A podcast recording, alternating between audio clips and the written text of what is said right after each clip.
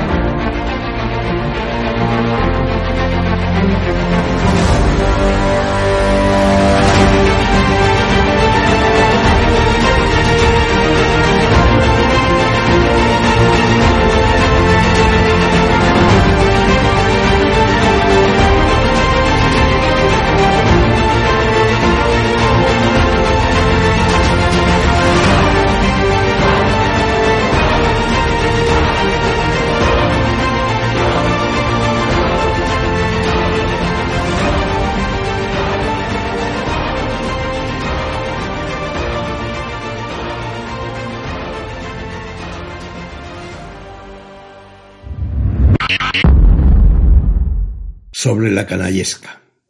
Así, la canallesca llamaban los franquistas a la prensa de otros países allá por los años 50 y 60, quizá también los 70.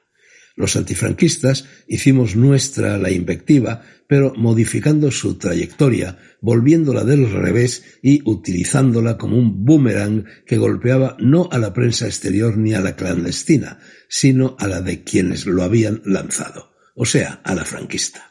Ya saben, al ABC, al Ya, al Arriba, al Pueblo, al Alcázar, al Informaciones, al Madrid, a la Vanguardia.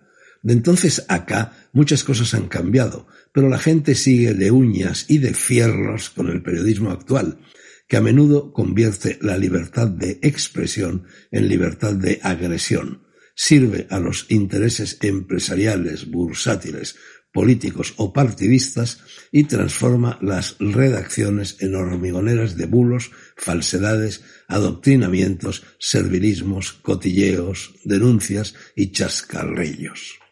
Sus lectores disminuyen día a día, por más que las cabeceras limosneen pidiéndoles minúsculas o mayúsculas aportaciones económicas y su credibilidad raya en electrocardiograma plano y en kilómetro cero.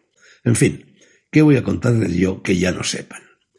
Obvio es decir que quien así opina, porque mis columnas son de opinión y no excepciones aparte de información, es periodista, hijo, sobrino, nieto y padre de periodistas, y lo dice, además, en un periódico como este, que quiere serlo a la antigua usanza, libre, independiente, corrosivo, divertido, plural y en el que arriman el hombro, la voz, la imagen y la pluma otros periodistas a los que tengo por buenos profesionales, por gentes de bien y por amigos.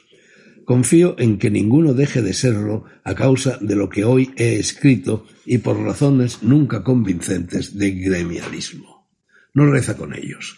Esta andanada de estribor y de babor, de popa y proa, pues sus bombardas y culebrinas apuntan a los periódicos de izquierdas, a los de derechas y a los que dicen ser de centro a pesar de que el centro no existe, obedece en realidad al estímulo del mensaje que ayer por la mañana me envió el Séneca, que periodista no es.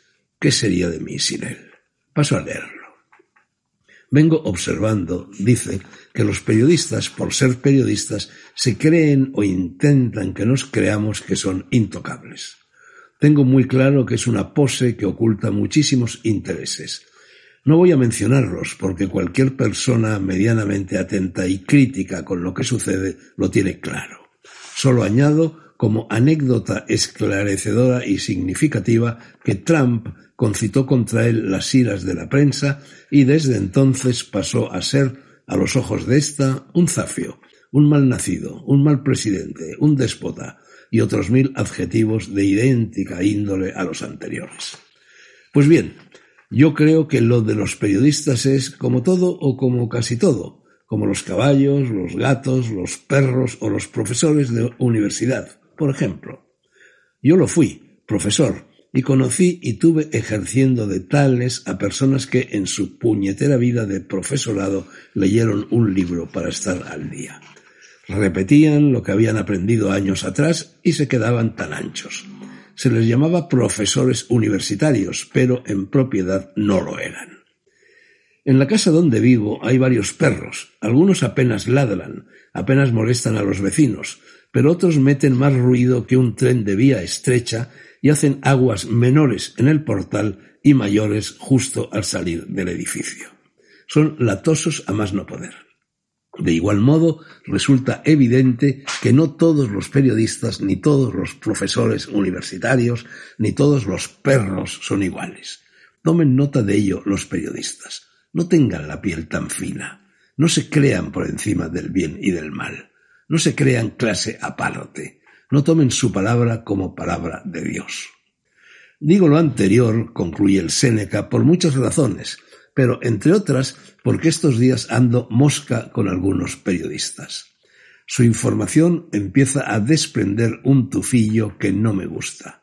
En Cataluña hubo elecciones el 14 de febrero y muchos sospechábamos, debido a las condiciones en las que se celebraron, que de ellas podían derivarse no pocos contagios de coronavirus. Diez o doce días después, leo reiteradamente en algunos periódicos, no en todos, que en Cataluña está aumentando el número de contagiados por coronavirus, pero no leo en ninguna parte cuál es la causa, y menos que el aumento de enfermos pueda ser consecuencia de las elecciones. Silencio, silencio periodístico. Tal vez la causa no tenga nada que ver con ellas, con las elecciones, pero cabe la sospecha, y hay que decirlo. Hay que decirlo porque en otras ocasiones los periodistas de turno llenan páginas y páginas explicando las causas del aumento del número de enfermos, y si ahora no dicen nada, pueden parecer cómplices de algo que los políticos no quieren que se sepa.